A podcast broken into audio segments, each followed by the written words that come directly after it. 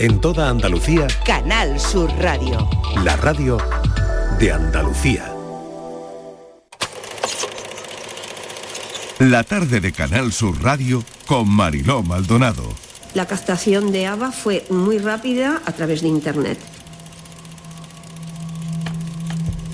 ¿Por qué se capta a una mujer con discapacidad intelectual? Porque no tiene signos, porque aparentemente es una persona normalizada.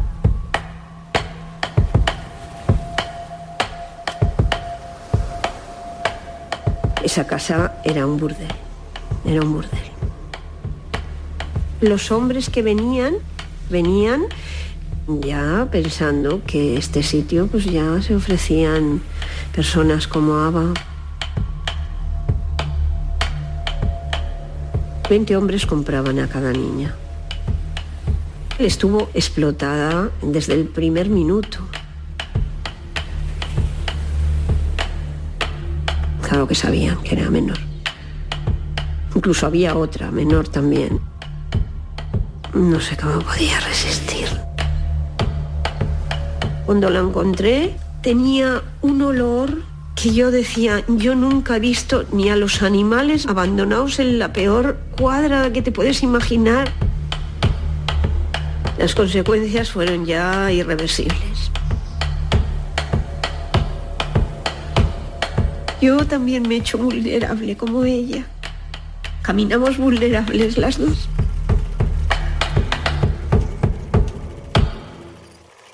No es agradable mirar aquí, pero hay que hacerlo. Y hay gente con mucho arrojo que se acerca y que lo pone en la pantalla grande para que todos y todas lo veamos. Esta es la historia de Ava, el rostro de las víctimas de trata con discapacidad. Y se lo estarán preguntando, igual que yo me lo he preguntado, igual que Mabel Lozano, que es la directora de este documental, se lo preguntará cada día, estoy convencida. Hay una demanda específica de mujeres por parte de algunos hombres de redes de prostitución, de mujeres además con discapacidad. Mabel Lozano, bienvenida, gracias por acompañarnos. Marilo, ¿cómo estás? Encantada. Muy bien, eh, bueno, perpleja. Sí, yo también me quedé perpleja. Fíjate, yo llevo 20 años, 20 años, ¿eh? como vocera, utilizando todo lo que está en mi mano, el cine, eh, artículos, libros, etcétera, para denunciar la esclavitud sexual que, que- sufren millones de mujeres en el mundo. Cuando me llega esta historia, es una niña con una discapacidad intelectual captada y explotada en un burdel piso enfrente de la Catedral de Palencia. Más de 20 hombres compraban a esta niña con una mochila tremenda y que fíjate lo que dice la madre. Cuando la encontré tenía un olor y la compraban cada día. Una niña que la daban de desayunar sopa con cocaína, con lo cual drogada. Hemos vehiculado mucho también las drogas, como las drogas a veces a las mujeres, bueno, las hacen más sumisas y luego las mujeres no pueden salir perfectamente debido a las drogas. Bueno, esta historia yo no daba crédito, pero te digo, cuando hacía el proxeneta, él, eh, estaba entrevistando un proxeneta real, condenado y sentenciado, me decía, las captamos, bueno, intentamos que las falte una cocción, que las falte un hervor. Hablaba de mujeres con discapacidad intelectual. Una mujer con una discapacidad intelectual no tiene signos externos, es verdad, es una persona normalizada, pero es más fácil para captar y mucho más dócil para explotar porque no va a tener herramientas para salir nunca.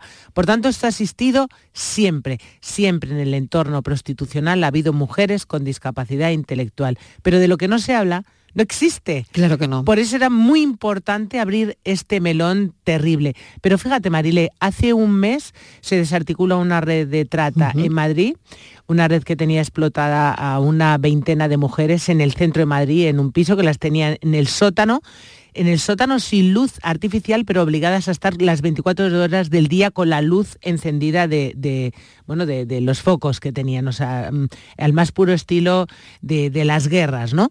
Y, mm, y cuando se desarticula esta red que rescatan a las mujeres, dicen, hemos rescatado a 11 mujeres y una con discapacidad intelectual. No había ocurrido nunca. Nunca habían dicho esto.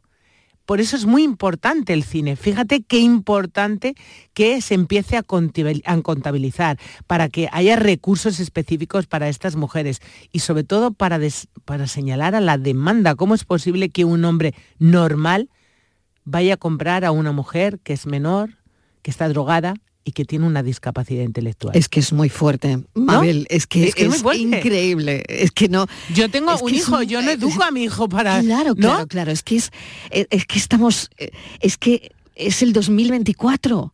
Claro, sí, sí, pero bueno, en el ¿Sabes? 2000, Dices, pero- ya, pero- pero en el pero esto 2024 ¿cómo- cómo puede hay pasar? esclavitud, te quiero decir, en el ¿Qué? 2000 ¿Cómo puede ocurrir? Pero en el 2024 hay esclavitud, es decir, están los pisos, los clubes donde hay mujeres que están en esclavitud total, es decir, en cautiverio no pueden salir, tienen deudas y no pueden salir. Pero es que además, fíjate lo que, claro, todos los días, esto. Es decir, claro, esta es la película, ¿eh? La película Claro. es que, Es que hay solo- un tío que quiere a una niña menor con discapacidad. Y drogada. Y drogada. Es, que esto, es que esto es brutal. Pero Claro. hay gente que está consumiendo esto porque si no se pararía ahí. Es decir, porque... Esto tiene si- una ley. Claro. Una ley ver. que es la ley de la oferta y de la demanda. Si se demandan menores, se captan menores. Las más guapas, las más vulnerables. Entonces, esto funciona por la ley de la oferta y la demanda. Entonces, cuando ponemos el foco en en lo lucrativo que es esto, que es en los proxenetas, ¿no? En el victimario, nos olvidamos que su cómplice más inmediato son los miles de hombres que todos los días van a comprar a estas mujeres, que si hubieran tenido elección no estaban ahí ni estaban contigo. Muchas de ellas Muchas de ellas se ven abocadas a la prostitución por la falta de, de herramientas, de posibilidades, por dar de comer a sus hijos puro y duro. Entonces estamos hablando ya de otro salto más. Una mujer encima con una discapacidad intelectual, que es que además ni siquiera la van a tener que pegar. Nada, porque con un caramelo que la den va a estar ahí. E insisto, no va a tener recursos para salir. Es un cheque en blanco para los proxenetas. Pero lo vergonzoso de esta historia que cuenta la mamá de Ava es que dice, más de 20 hombres compraban cada día a esta niña. Eso es terrible. Es terrible. Em, ¿Cómo ha sido el, el trabajo con, con ellas, con, con la madre? ¿Cómo ha sido esto, Con María, Mabel? María es maravillosa. María es una mujer extraordinaria, un- una chica madrileña que todo el mundo le dice, se te pasa el arroz, se te pasa el arroz. Y finalmente adopta esta menor en Colombia que venía de un entorno prostitucional. La mamá de Ava era una niña arrojada a la prostitución y a la cocaína desde muy jovencita, que murió de sobredosis. Por tanto, esa niña ya nació con una mochila terrible. Esta mujer extraordinaria que la adoptó decía, yo pensé que cuando adopté a Ava en, en Colombia, que la había liberado de algo horrible que le podía pasar en ese país, que es normal, que pasa un poco en las clases más bajas y en la situación en la que estaba. Lo que yo nunca imaginaba es traérmela a España, al primer mundo, a Madrid, escolarizarla, tener y que le pasara lo mismo, que la captaran, la captaron a través de internet, a Porque través de ella Facebook. iba, ella iba al, al colegio, ¿no? Ella iba al colegio, lo Porque, que ¿Qué pasa- pasó exactamente? ¿Cómo, cómo captan a Ava? Ava la captan a través de Facebook, um, en un anuncio que pedían, eh, que demandaban chicas para trabajar en una oficina. De todas maneras, Ava venía con mucha negrura. Ya eh, cuando empezó a vivir en Madrid, mm, bueno, pues eh, Blanca, María, perdón, fue consciente de, la negrura de esta niña. Es decir, somos lo que hemos vivido en la infancia y había vivido cosas eh, muy fuertes, muy dolorosas. Entonces, un poco buscaba esa negrura, tenía un, un comportamiento un poco, y también tenía un poco de trastornos autolíticos, etcétera. Entonces, bueno, pues María estaba muy pendiente de su hija, pero bueno, la captaron, la llevaron a un piso burdel y, y la explotaron. Un proxeneta eh, que, que explotaba a muchas otras mujeres y casi todas eran españolas, además. Tremenda la historia, de verdad. Bueno, este documental, eh, como digo, dirigido por Mabel Lozano, que ya lleva muchísimos años mm, hablando de esto, visibilizando todo esto, ¿no? Que tiene ya un Goya, que ha sido nominada cuatro veces, vuelve a estar nominada a los premios Goya. Así que esto es muy importante porque, eh, bueno, en muy poco tiempo desde el estreno ya se ha seleccionado en 30 festivales. Es decir, que esta historia, Mabel, interesa.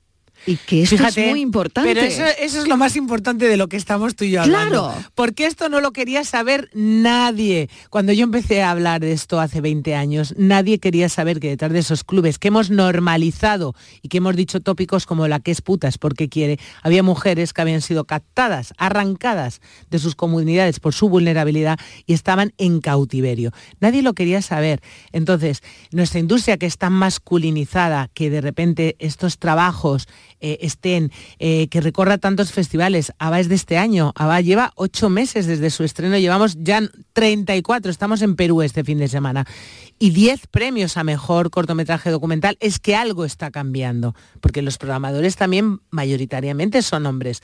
Algo está cambiando porque es un documental que les interpela a ellos, a los hombres que demandan sexo de pago, les interpela.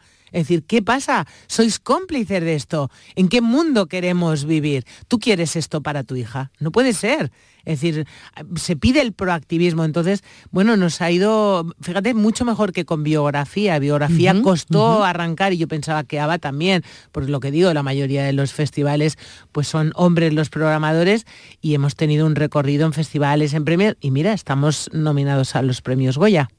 Me parece muy interesante y muy importante también e, e, esa visibilidad. Yo sé que estás en mil proyectos, Mabel, pero que esto, desde luego, para ti es importante también, porque mm, va mucho ¿no? de esa investigación, de ese esfuerzo personal, de bueno, ese querer visibilizar algo que hasta ahora, bueno, la verdad es que una cuando lo piensa es como rizar el rizo. Es decir, que además de todo esto, sea una niña con discapacidad. Es que, es que ya es tremendo.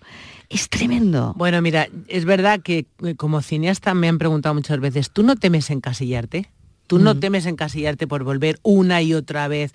Y, yo lo tengo mm. clarísimo, soy un activista todos los días de mi vida. Es decir, imparto muchas conferencias, escribo artículos, eh, libros, es decir, soy una activista contra la esclavitud de este siglo. Claro, para nada te encasilla, no te encasilla, no te encasilla en nada, justo todo lo contrario. Eh, te das a un trabajo eh, por y para la sociedad. Y aparte, todo lo que llevas, ¿no? Y todo lo que llevas de producción y, en fin, y de todo lo que haces, ¿no?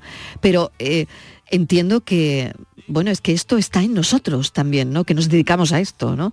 Que nos dedicamos a la comunicación, que... Mm, bueno, de hecho, tú estás sumando hoy muchísimo. pero esto antes no, ocurría. Pero ahora lo bueno es que los medios de comunicación suman con ese altavoz y además suman también poniendo interés. Hace mm. nada la gente decía trata de blancas. Y yo decía de blancas, de negras, de amarillas y de algún hombre. ¿Cómo es esto?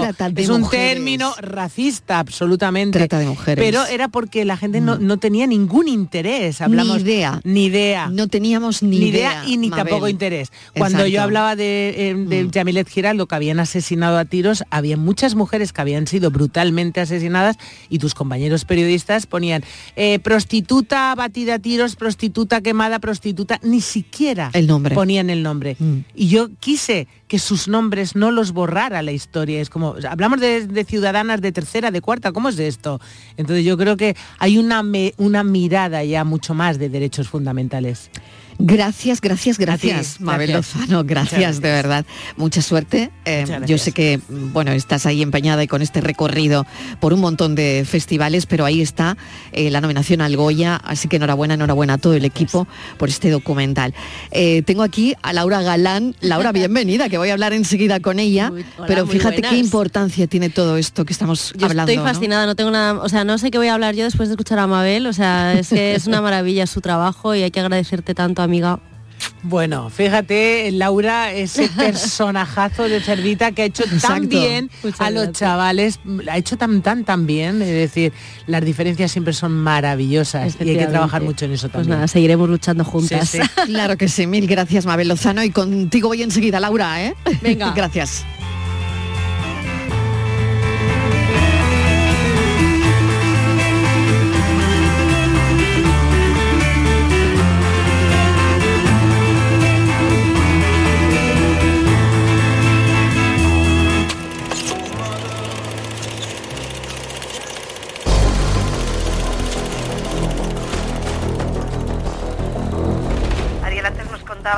Que tu intención hoy era hacerle mucho daño a alguien. ¿Tú sigues con esa idea? Sí, claro, por supuesto, no lo dudes. ¿Eh? ¿Qué pasa, guapa? ¿Dónde vas tan sola? Tú dices que ayudo a la gente, vale, pues ¿cómo puedo ayudarte a ti? A ver, ya no me puedes ayudar. Tengo el alma putrefacta. Hola. ¿Tienes fuego? Me gustaría entender el porqué de tu plan. Satisfacción personal. Diría incluso que justicia divina. Vamos ahí dentro. final esto es lo que querías, ¿verdad? Joder, me estás poniendo más cachondo que de joder que de carne. Te voy a hacer bailar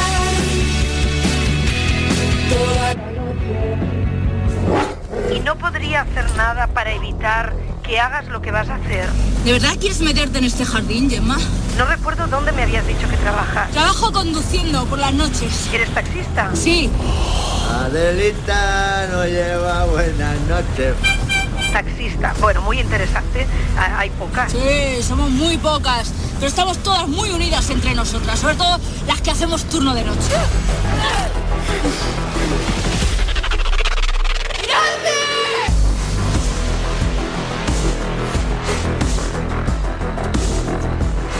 Las 5 y 20 minutos, no me, no me caben los Goya ya en la mesa, ¿eh? el de Mabel, el tuyo. Bueno, qué bien. Gracias por estar con nosotros. Un placer. Una noche con Adela. Sí. es trepidante lo que acabamos de oír. Esto invita a ver la película, por supuesto. Sí, sí, y bueno, eso espero, eso espero. Lo que pasa es que aviso que es incómoda, que eso también mola en cine, ver Bueno, cositas incómodas. también lo era. Sí, es que ¿Eh? no sé por qué me Pero- llaman para cosas muy difíciles. Totalmente. Nada, nada fácil, Laura. Todo esto, todo esto, vamos, yo de verdad, eh, no son papeles, eh, bueno, Amables. Un papelito, ¿no? No. No, no, para nada. Pero eso también te pone, Laura. Hombre, muchísimo. Es- Primero la brutal, suerte, ¿eh? claro, la suerte de acceder a, a protagonistas que ya es raro que, que, que, o sea, que Mm. ya sabemos la precariedad en este sector y que muchos actores o actrices no, no- no pueden trabajar. O sea, que imagínate llegar a un, a un protagonista. Entonces eso ya me, me siento súper afortunada y honrada. Y luego Mm. personajes tan tan complicados, tan espero que alejados de mí, Eh, pero es un juego, también es muy divertido, claro que me pone, me, me fascina entrar en, en esa- en ese viaje, eh, en esas montañas rusas que, que- que tan- que- que- que en la vida obviamente no entro, aunque hay personas así, pero yo Sí, espero sí. que no. ¿Cómo, cómo has trabajado este, este papel? Porque representas, eres una taxista. Soy una eh, barrendera. Una, una barrendera. Sí. Que trabaja de noche, Eso que es. trabaja en la noche. ¿no? Cuéntame cositas del personaje y cómo, cómo lo has trabajado, desde dónde. Pues mira, eh, efectivamente, Adela es, conocemos, sabemos que desde el minuto uno que es una barrendera que trabaja eh, en el turno de noche, quizá porque por la noche pues ella se siente más segura, que es lo contrario a lo que en general sentimos los demás. Yo por la noche eh, mejor ir acompañada, pero, pero Adela en eso, a eso no tiene miedo. Y mm, yo siempre la comparo con un animal herido. Entonces no tiene nada que perder. Ella va recogiendo basura y la va generando bastante. Es un personaje muy oscuro, muy herido, que yo creo que no tiene las riendas de su vida y, eh, y toma una decisión que va a ocurrir esta noche, la noche que vamos a ver en la película. Es muy difícil no hacer spoilers, pero, mm, pero bueno, sí creo que al final ya toma las riendas de su vida, con mucho dolor por el camino, pero es una, es una persona que ha sufrido muchísimo toda la vida y tiene como una cruz muy grande a sus hombros. Entonces todo eso bueno, hace que se genere esta noche. Y yo como, como me enfrento a un personaje así, pues mira, confiando mucho en el equipo, básicamente. Yo soy, yo soy. y. Yo igual no tanto, pero yo digo, ti, estoy muy bien rodeada. Eh, el director Hugo Ruiz lo tenía súper claro, también guionista. Eh, bueno, eh, estoy con Diego Trenas, que es el director de fotografía que está nominado a un Goya por esta película, porque me parece que es tan, tan, tan espectacular lo que ha hecho. Su trabajo es tan fascinante, tan maravilloso, tan complicado, porque es en un plano secuencia. Que esto también es como cuando me lo contaron, dije, pero estáis loquísimos. O sea, ¿cómo vamos a hacer esto? También es cierto que cuando conocí a Diego dije, uy, pues me quedo más tranquila, porque este señor sí lo va a conseguir. y efectivamente, y fue, y además me lo hizo muy fácil. Y lo que parecía muy difícil me lo hicieron muy fácil. Esa coreografía que teníamos, esa, esa, esa cosa tan difícil, porque además rodábamos de noche en diciembre. Yo esto es un dato pues, que no lo supieron, pero bueno, mm, yo estaba embarazada. O sea, ¿De fue como, como, ¿De como de verdad? verdad una montaña rusa. Sí, entonces, pues fue un reto muy chulo. Muy chulo. Y de verdad que yo admiro mucho a, a Diego, todo su trabajo, a todo el equipo que hizo una labor. O sea, es que, claro, imagínate un plano secuencia. Yo es que lo pienso y es que todavía no doy crédito. Es Perdóname que, me existe. enrolle porque no, es que no, no, no, no, me encanta, me encanta, Es Laura. que- me- Es que es un placer oírte. A ver, Muchas gracias. A mí me dijeron, bueno, tú haces teatro, seguro que puedes aguantar. Digo, pero no, no, pero claro, con la técnica del cine es otra cosa. Y de repente vamos a plantarnos en contar eh, esto en unos planos. Cada vez que decían, venga, prevenidos tres de acción, o sea, era como montarse en el Dragón Khan. Era como, eh, sí, sí, era montaña rusa, sobre todo yo, mi objetivo siempre, esto en la vida como actriz mía es que no tengan que cortar por mi culpa, pero imagínate en esta película, que a lo mejor llevábamos 20 minutos de toma, y ostras, imagínate, entonces también, bueno, aprendí a hacer de la necesidad virtud y si pasaban cosas, accidentes, entre comillas, vaya, o se me caía algo, eh, llevarlo al personaje. Entonces fue, fue, una- fue un, fue un máster del universo. Y eso, y confiar mucho en tu equipo, que me parece fundamental siempre en, todas las, en todos los trabajos, en todos los proyectos, pero aquí especialmente. Yo si- sin un equipo, o sea, podrían poner a una marioneta, si no, si no tengo al equipo que tuve, esto no sale para adelante ni, vamos, ni de locos. Ni de locos. ¿Cómo te cambia la vida, cerdita Laura? ¿Cómo te cambia la vida? Que no lo sé. Si te cambia la vida el Goya. Eh, bueno, no lo sé. Va- A ver, hay quien lo vende. incluso.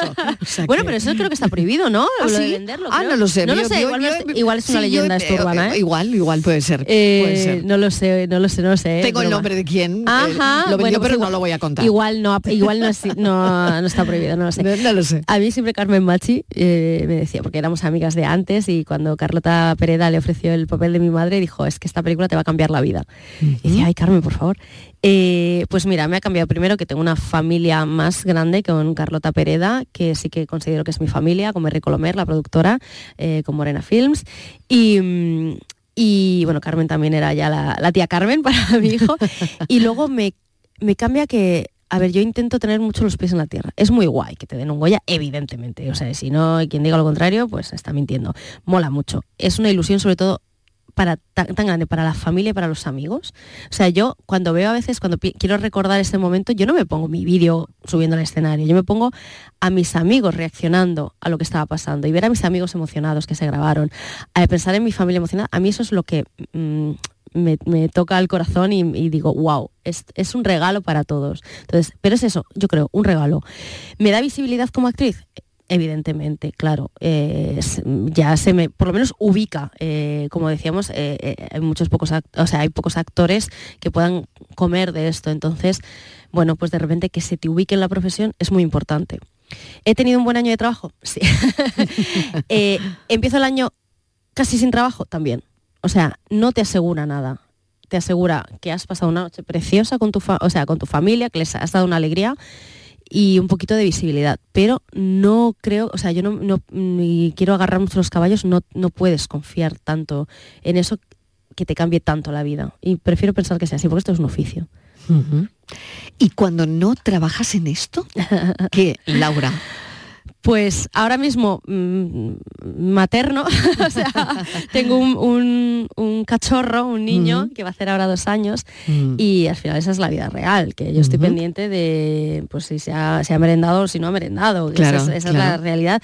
Aparte cuando nos veis en, o sea, nos vemos en las alfombras rojas, todo guapos y guapas y no sé qué, pero al final estás diciendo, ostras, ¿habrá cenado? ¿Se habrá tomado el biberón? ¿Habrá hecho caca? Que eso es como, mira, mi realidad es saber si mi hijo hace caca. y luego es así. Es que es así. Y además me, parece muy bien decirlo porque Y que es muy importante. Es que es muy importante. Y, que, y yo, pues cuando me voy a un fotocall me duelen los zapatos, o sea, me, duelen los pies por los tacones, o sea, la realidad Sí. es otra. Y normalmente he tenido la suerte cuando no he podido ser actriz y cuando no pueda ser actriz, porque pasa muchas veces, he tenido la inmensa suerte siempre de dedicarme a, mm, a cosas relacionadas con el teatro, aunque no fuese encima del escenario.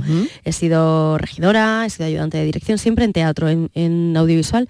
No, los, no Es un oficio que no sé, eh, no sé, la Ujú. ayudantía de dirección, no- eso no sé hacer y me encantaría. A veces mi marido sí que es ayudante de dirección, digo, ay, me podría ir a algún rodaje de auxiliar o algo para aprender. Pero bueno, he tenido mucha suerte y he aprendido mucho de- del teatro y de, de todos sus departamentos.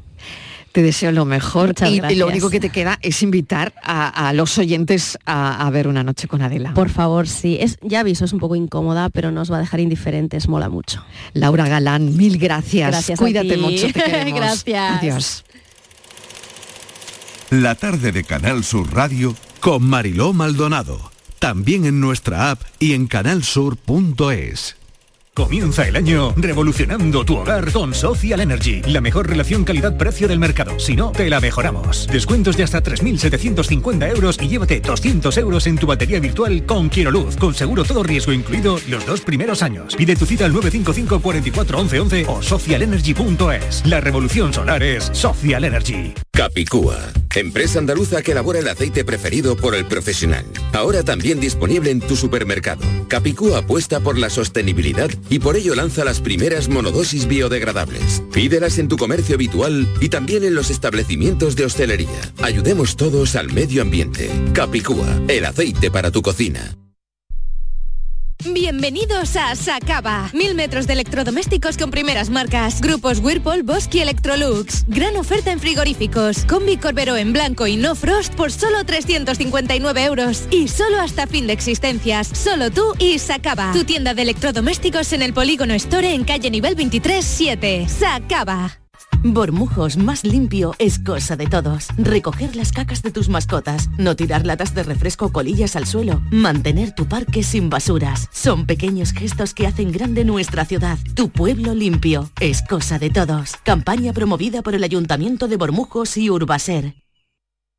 El Carnaval de Cádiz está en tu móvil porque con la aplicación móvil de Canal Sur Radio puedes escucharlo estés donde estés, todos los días desde las 8 de la tarde, en directo en el programa Carnaval Sur con Fernando Pérez y todo su equipo. Además, en nuestra aplicación móvil también tienes todos nuestros podcasts y en ellos encontrarás el ritmo del tangay, el seguimiento diario a la actualidad del Carnaval de Cádiz con Manuel Casal. Y por supuesto, en nuestra aplicación móvil tienes los programas que más te gustan y las emisiones en directo de todos nuestros canales. Descárgate ya nuestra aplicación móvil y disfruta de todo el Carnaval de Cádiz cuando quieras y donde quieras. En tu móvil.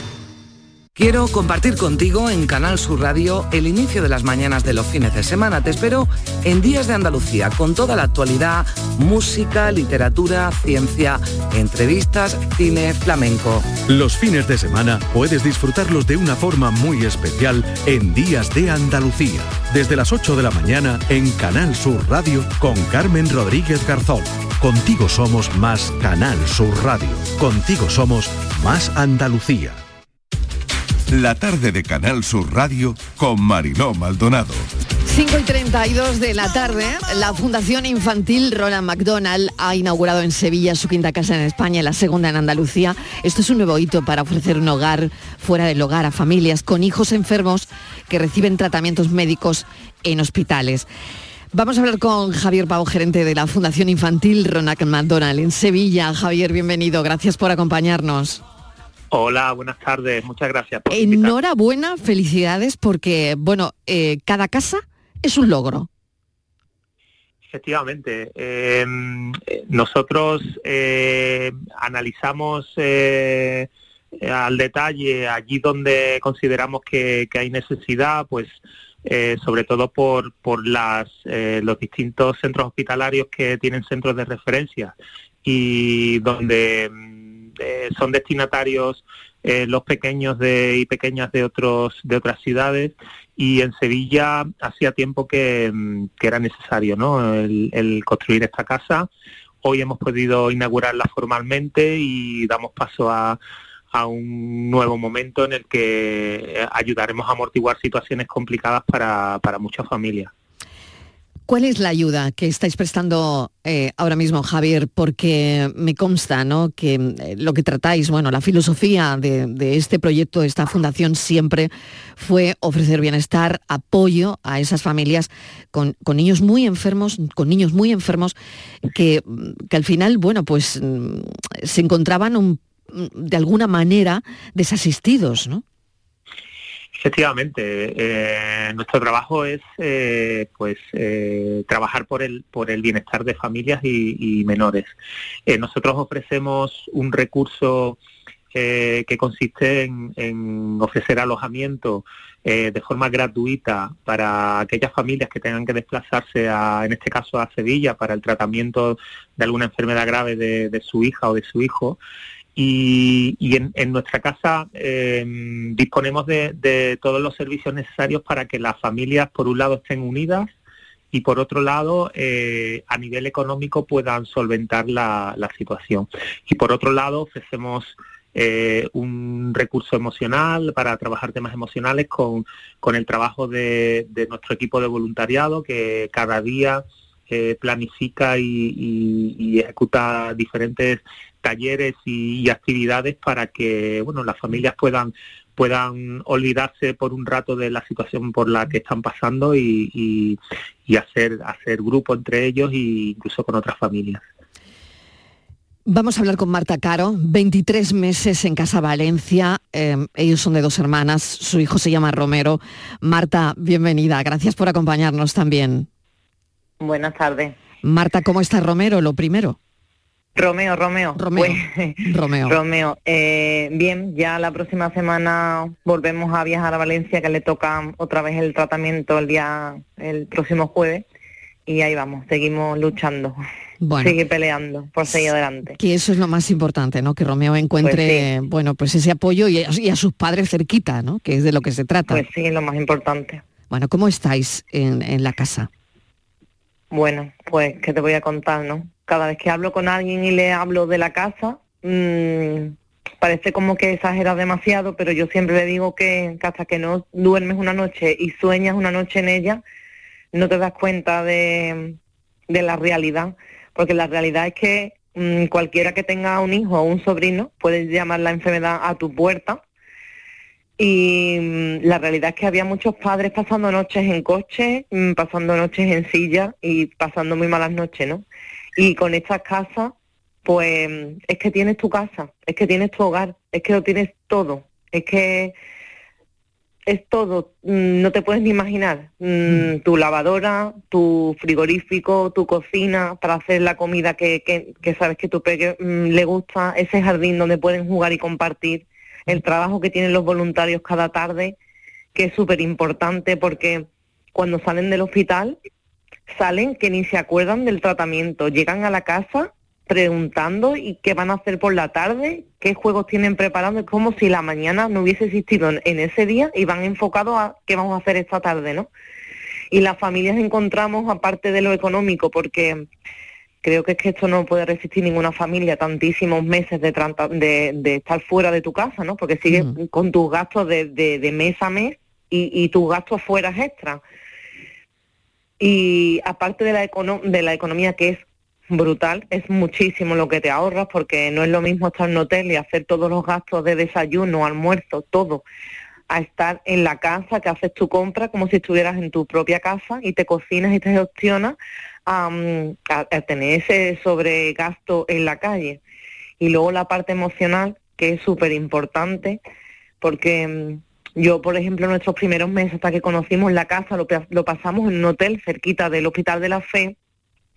Cuando llegas a la habitación del hotel sola y tienes a tu familia a tantos kilómetros, no le quieres contar la realidad del asunto para no preocuparlos más y te ves allí sola sin tener con quién hablar ni con quién compartir.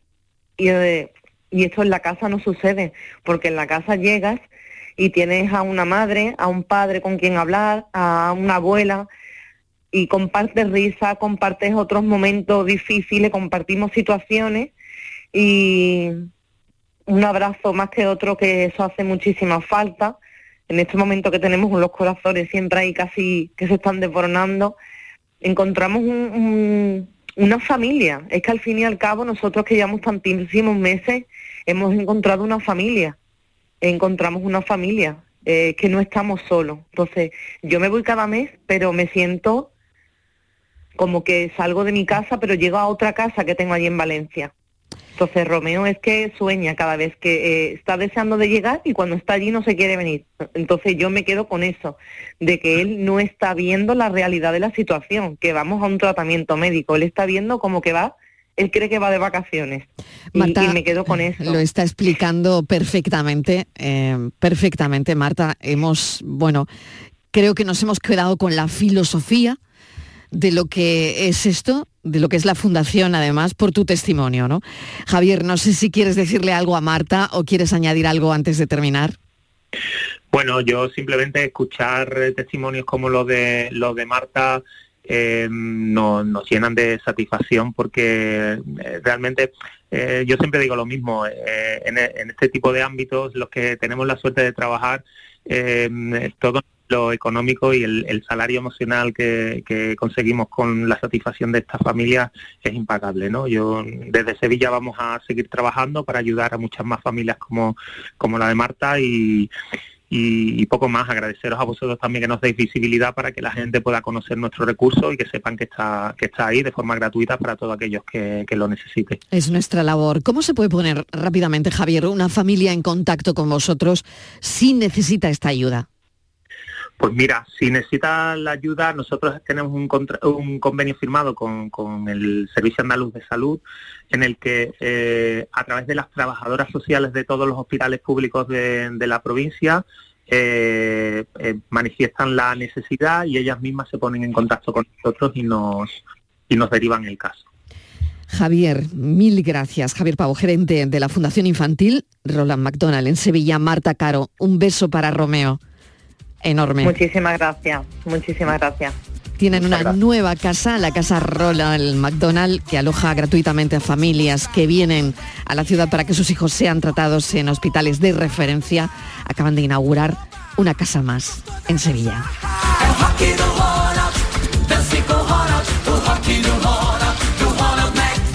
La tarde de Canal Sur Radio Con Mariló Maldonado. También en nuestra app y en canalsur.es.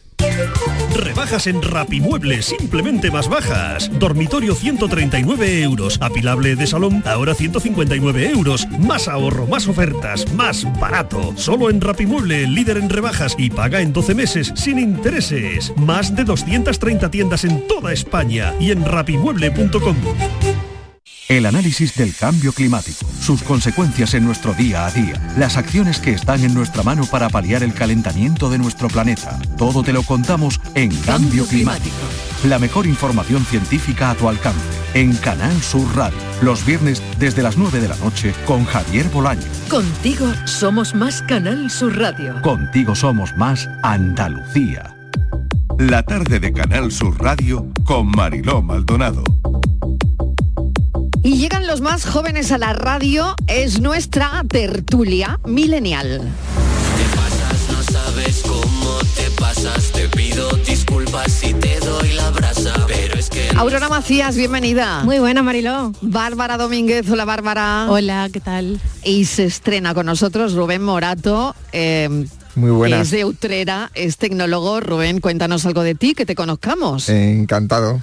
Eh, bueno, pues eso de, tecnólogo me, me- me gusta el nombre, la verdad. Sí, te gusta. A mí también me gusta decirlo. Rubén es tecnólogo. Sí, A ver, bueno, eh, explícale a la gente es una buena descripción porque toda mi, toda mi vida profesional ha sido siempre rodeado de tecnología. Em, He trabajado en agencias de publicidad y la parte eh, Sí. que me ha tocado siempre ha sido director de innovación y director de, de equipos de programación y desarrollo. Así que eso es un poco mi profesión y actualmente junto a Bárbara tenemos una empresa de, de desarrollo de software y trabajamos con diferentes startups. Así que sí, Bueno. algo de tecnología tengo. Sí, seguro, y Bárbara también, ¿no? Por ende. También, también. también, también. Bueno, pues emprendedores además, ¿no? Bárbara y Rubén, emprendedores. Y Aurora, que no le falta tampoco, no le faltan ideas. Yo voy servía, yo voy servía. Va más que servía. Bueno, eh, oye, me queríais hablar de Samantha Hudson. Eh, de entrada, vamos a explicar quién es. Eh, creo que ha sido una concursante de Operación Triunfo, ¿no? No, no, no, Eh, no, no. A ver, ¿quién, quién es? ¿Quién es Samantha Hudson? Es que es difícil de, de responder, ¿eh? Porque... No sí- es una en- concursante. En sí misma es un concepto, no, es, es una... No, que va... ¿Quién ha- es? Ha saltado un poco a la polémica por su participación en Operación Triunfo, pero no como concursante, sino como una visita, Ah, una invitada. Vale. Sí. Ella, eh, bueno, es un... Yo tengo que chica- conocer a Samantha Hudson. Yo creo que debes. Te Debo, Yo vale. creo que te molaría. Me Mm, molaría conocerla. Sí, Vale. Y, y aunque solo sea por escucharla, aunque no estés de acuerdo con lo que dice, que muchas veces Sí. parece que eso es una actividad Sí. prohibida, ¿no? Que si no estamos de acuerdo no lo escuchamos. Sí. Pues yo creo que merece la pena ponértela un ratito y escuchar una Pero declaración. e- ella es cantante, ¿no? Ella es una performance, yo creo, Ah, o sea, vale. es un- se debe a- al artisteo y, Sí. y, bueno, pues es una chica trans que Sí. hace espectáculo con su música, mm, con una música que es literalmente la que estáis ¿Qué está escuchando. ahora mismo. sonando? ¿Es esto? ¿Es esto? Sí. Ajá. Y es un espectáculo en sí misma y tiene un discurso social detrás muy vinculado pues a, a lo trans, a lo feminista y todo esto, pues que es bastante potente. O sea que tenemos que conocer a Samantha Hudson, ¿no? Yo creo que sí. Y eh, o por eso me, me lo han traído aquí a este espacio los millennials. Para quien no conozca a Samantha Hudson o no le suene, pues ya a partir de este momento ya saben quién es. Vale, em, ¿qué queréis hablar de Samantha Hudson? ¿Por qué ha mm, surgido la polémica? Pues ha sido, mm, un- un- cre- creo que un corte viral, no sé si, si lo podremos Si lo poner tenemos, por ¿que- ahí. ¿queréis que lo ponga? ¿Queréis que lo ponga? Yo creo que ayuda, porque Sí. como Venga. nos pongamos a teorizar contexto. sobre su teoría, nos morimos. Venga, muy bien, pues vamos a poner eh, por lo que Samantha Hudson ha sido polémica. La meritocracia no existe, no el que más se esfuerza mejor le salen las cosas y que paradójicamente abrazar el fracaso te convierte en una triunfadora, aunque sea una triunfadora en fracasar, pero preferí aceptar que podía ser lo peor, todo lo que jamás hubiera querido ser, todo lo que me eh, evitaba darme cuenta de que yo podía ser, preferí ser todo eso y aceptarlo a seguir persiguiendo fantasmas a sabiendas de que eso me estaba haciendo daño y eh, me estaba afectando a nivel personal. O sea que yo creo que esos son mis consejos. Que la meritocracia no existe. Dice muchas cosas, ¿eh? pero A ver, ese venga. titular sí que es duro. Sí, dentro Es- del, de- del venga. programa de Operación Triunfo es Sí. como fuerte, ¿no? Porque va un poco en contra de, lo- de los mensajes que, que suelen dar los invitados a, a los concursantes, que bueno, la meritocracia es clave en un programa que es un concurso. ¿no? Y ella pues como que ha roto un poco con lo que se suele decir. Digamos que se ha salido lo establecido y por eso eh, se ha hecho tan viral, ¿no? Claro. Bárbara, ¿a ti qué te parece? Bueno, a mí me parece que dice muchas cosas y que mm, el tema de la meritocracia, correcto, coincido con Rubén en que eh, quizá es el donde lo dijo eh, y el, entorno en donde lo dijo y a quienes se lo dijo hizo que eso se convierta en algo viral. Eh, pero creo que parte de lo que dice tiene razón, creo que al final eh, abrazar a veces el fracaso o lo que creemos que es fracaso eh, nos ayuda a lo mejor a volver a intentarlo y, con más fuerzas, ¿no? Entonces, parte de lo que dice creo que es importante escucharlo. Mm, Lo que pasa es que también hay una parte en la que no se le puede dar la razón, ¿no? Porque yo estoy de acuerdo en que, en que mm, hay, hay mucho, hay muchos ingredientes en el triunfo, ¿no? O en el éxito, y, y- y uno de ellos eh, es currárselo, ¿no? O sea, la meritocracia no, no existe por justicia, pero sí que hay un, un componente de esfuerzo, de constancia y, y de tratar de ser el mejor en lo que haces, en triunfar. Y, en- y eso yo creo que, que- que es verdad que su discurso puede que no lo esté tratando o cuidando lo suficiente como Bueno, para ella dice que no existe. ¿no? Claro. E- ella claro. dice que no existe, que la meritocracia no... existe, ¿no? Pero ¿creéis que los jóvenes siguen creyendo en la meritocracia? La idea de que con esfuerzo se puede llegar eh, creo a lo que más les- alto, Yo creo que aunque no problema- todos partamos del mismo punto. Mm. Yo siempre lo digo, ¿no? Mm. No siempre todos partimos del mismo punto. No, no siempre. Hay gente que tiene que eh, llegar a lo más alto con mucho más esfuerzo que otra. Mm. ¿O no? Correcto, Porque pero- no partimos de ese mismo punto. No, no, partimos. Y yo sí creo Vale. que, que es importante. O sea, lo que pasa es que la meritocracia no existe, es una afirmación súper rotunda y extremista, por decirlo de alguna forma, que obviamente eh, lo que pasa es que la meritocracia sí que existe y evidentemente no todos partimos del mismo punto, pero también el problema está en que quizás eh, a, a una determinada también generación se le prometió mucho que con meritocracia lo podían conseguir todo o que siguiendo cierto camino iban a seguir a alcanzar ciertas metas y no siempre están así y entonces también hay un poco de frustración con eso y ya nos vamos al punto de Claro. da igual que lo que me esfuerce no lo voy a conseguir. Claro, yo digo lo del punto, exactamente, yo digo lo que, vamos, lo del punto, mm, no partir del mismo punto, por ejemplo, eh, mm, si, bueno, la riqueza de los padres supongo que influye eh, a veces en, en- en todo esto, ¿no? Eh, en, no sé, en, en los, en los ingresos al final y la riqueza de los hijos, eh, la posición de, de esa clase que no se gana, que se hereda, ¿no? Y que, bueno, por eso decía que no todo el mundo parte del mismo punto. Sí, pero Eh, también en otras cuestiones, ¿eh, Mariló? Porque, por ejemplo, y en el contexto en el que lo dijo, también hay un punto de talento. es que esa creencia ha de- aumentado en los últimos años también, ¿no? Sí, es lo- llegar a justo lo que, a lo que estoy decía- comentando. Mm. Mm, Es justo lo que de- a lo que llegaba un poco Bárbara y, y comentaba así, que, que ahora lo desarrolla sino Rubén, que, que, el como estamos ya mal, que para qué, ¿no? Para qué. Claro, es un punto Claro, de claro. tirar la toalla y, y ser conformista. Al final el, el- el- el tono de, de- de ella es muy derrotista, ¿no? Es como, bueno, pues ya no hay nada que hacer.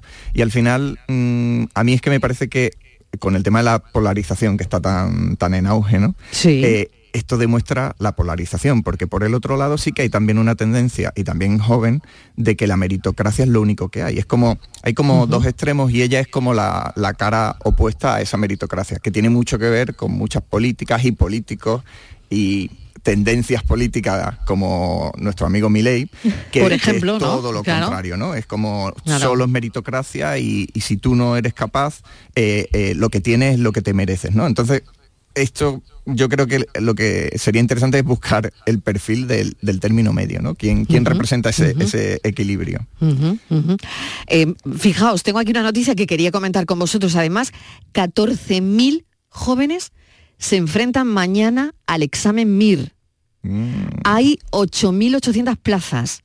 Médico de familia y de atención primaria son las más ofertadas. Hay 2.500 plazas.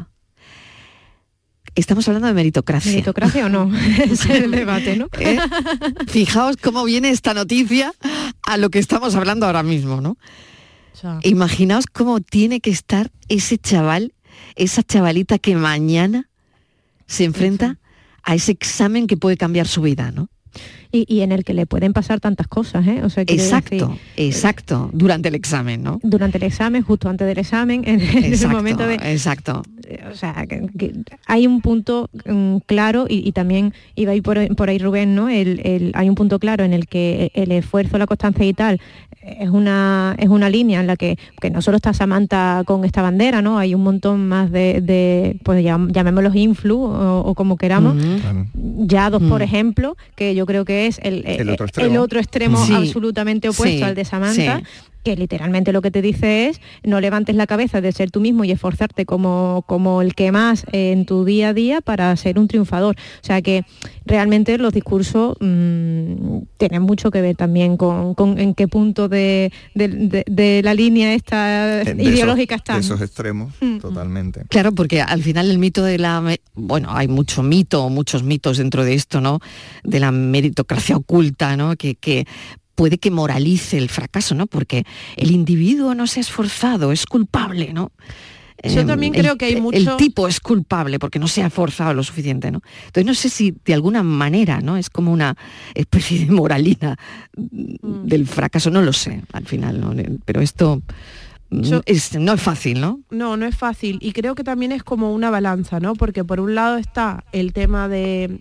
eh, No, no todo es eh, meritocracia, pero también es un tema también de expectativas. De, es, yo creo, al menos creo, y bajo mi experiencia, está claro que si uno se esfuerza y trabaja por conseguir metas, tiene muchas más probabilidades de o conseguirla o acercarse a esa meta.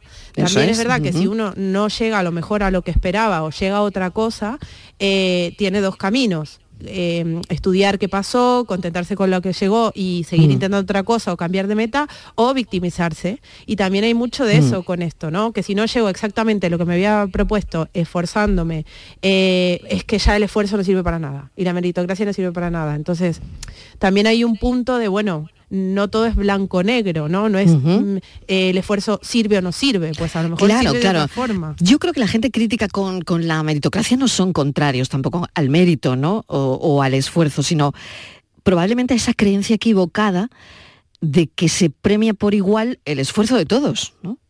No Sí, sé cómo o lo que- veis. O de quitarle un poco de peso al fracaso, ¿no? Como que fracasar tampoco eh, no, no es malo, en realidad es un aprendizaje. Bueno, fíjate en Estados Unidos, ¿no? Claro, hay que- exacto, hay, hay que hay quien monta empresas bien, ¿no? y empresas, fracasan y no pasa nada, se vuelven a caer, se levantan Es y igual ¿no? te siguen ayudando, ¿no? Para que, en fin, no lo sé. Exacto. Yo creo que ese es un poco eh, el enfoque, es normalizar Mm. el fracaso, aprender del fracaso y, y llevarlo bien. Lo que pasa es que vivimos en, una, en un momento en el que es tan importante lo que proyectamos y, y solo proyectamos cosas positivas que frustra. Yo creo que hay una generación, que hace poco estábamos comentándolo, que hay una generación en la que solo se ve el éxito de todas las vidas. Solo ves el éxito de tu vecino, solo ves el éxito de los influencers y eso genera que cuando a ti algo te sale mal, te frustres por mil. Eh, y es porque estamos viviendo en un mundo virtual, realmente mundo eh, eh, fake, es, todo de Claro. mentira. Sí, y, en una, y en una constante comparación. Hoy veía justo... Eh, muy de acuerdo con eso, Aurora, ¿eh? Sí, hoy veía en justo una una- constante comparación. Es así. Veía justo una entrevista que le habían hecho a, a Zetangana hace creo que un par de días, que le preguntaban si él se sentía en la cima del éxito y él justo respondía, ¿Verdad? es que cuál es la cima del éxito si yo vivo en un mundo en el que constantemente nos comparamos y en el que constantemente, o sea, no sé quién está encima mía porque yo nunca me siento arriba, porque siempre veo que puede haber alguien más alto que yo, ¿no? Hay como un exceso de referentes y no siempre los referentes adecuados, ¿no?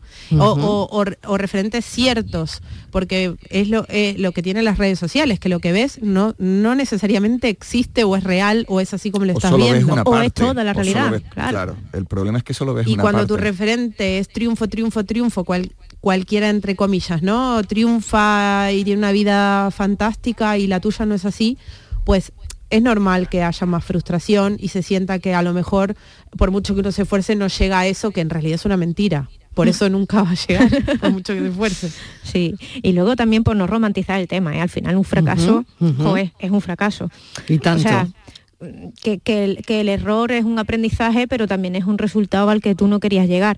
Y yo creo que hay una parte también final de ese audio que escuchábamos antes de Samantha, en, en la que hablaba de, de cómo reconciliarte, ¿no? Y de, y de cómo que, que eso no afecta a tu salud mental en un, en un punto dado, porque no sabemos gestionar eh, esas emociones que nos surgen cuando las cosas no salen como queremos. Y ahí hay una parte también de vicio, yo diría incluso generacional, que era también algo que rescataba un poco Rubén, de, oye, eh, co- como todo está tan mal y todo está hecho una mierda y a mí me ha tocado vivir este momento y soy la generación que lo va a sufrir, pues ya para qué me voy a forzar y para qué tal, y entran en esa rueda, ¿no? Y yo creo que es algo que, que justo a la generación que va detrás de la nuestra eh, le está pasando mucho, o sea, tienen como eh, un discurso victimista que verdaderamente es la evolución del victimismo que empezó en nuestra generación eh, con, como resultado y, y- y que, y que somos como la consecuencia de la crisis, ¿no? que, nuestra, que nuestra vida personal, profesional eh, ha tenido una dificultad eh, derivada de aquella crisis que vivimos, pon- ponte 2008, ¿no?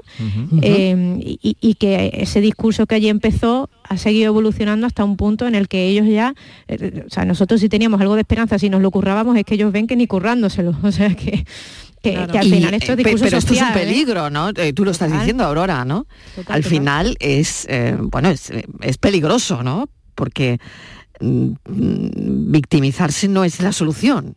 Claro. No, de hecho, antes hablabas de, de las diferencias, que no todos partimos del, del, Del mismo punto. del mismo punto, Claro. y que hay gente que se tiene que esforzar más que otra para llegar a un sitio. Y el tema es a quién miras, ¿no? Porque todos somos Claro. conscientes de que hay gente que se Claro. esfuerza menos y gente que se tiene que esforzar más.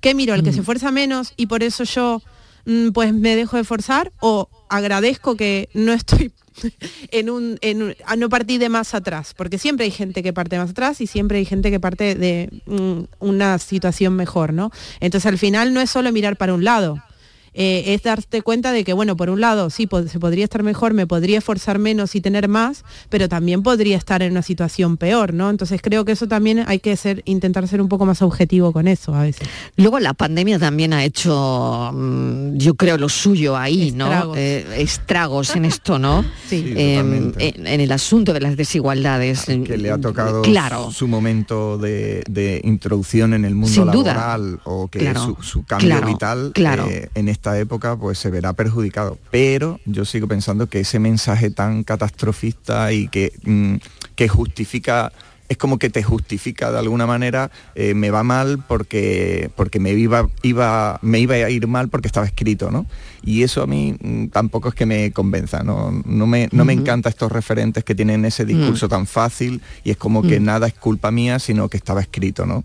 Y, y bueno, por eso creo que, que se hacen tan virales y es una tendencia y eso demuestra que es que la sociedad se siente identificada o cierta Claro. generación, ¿no?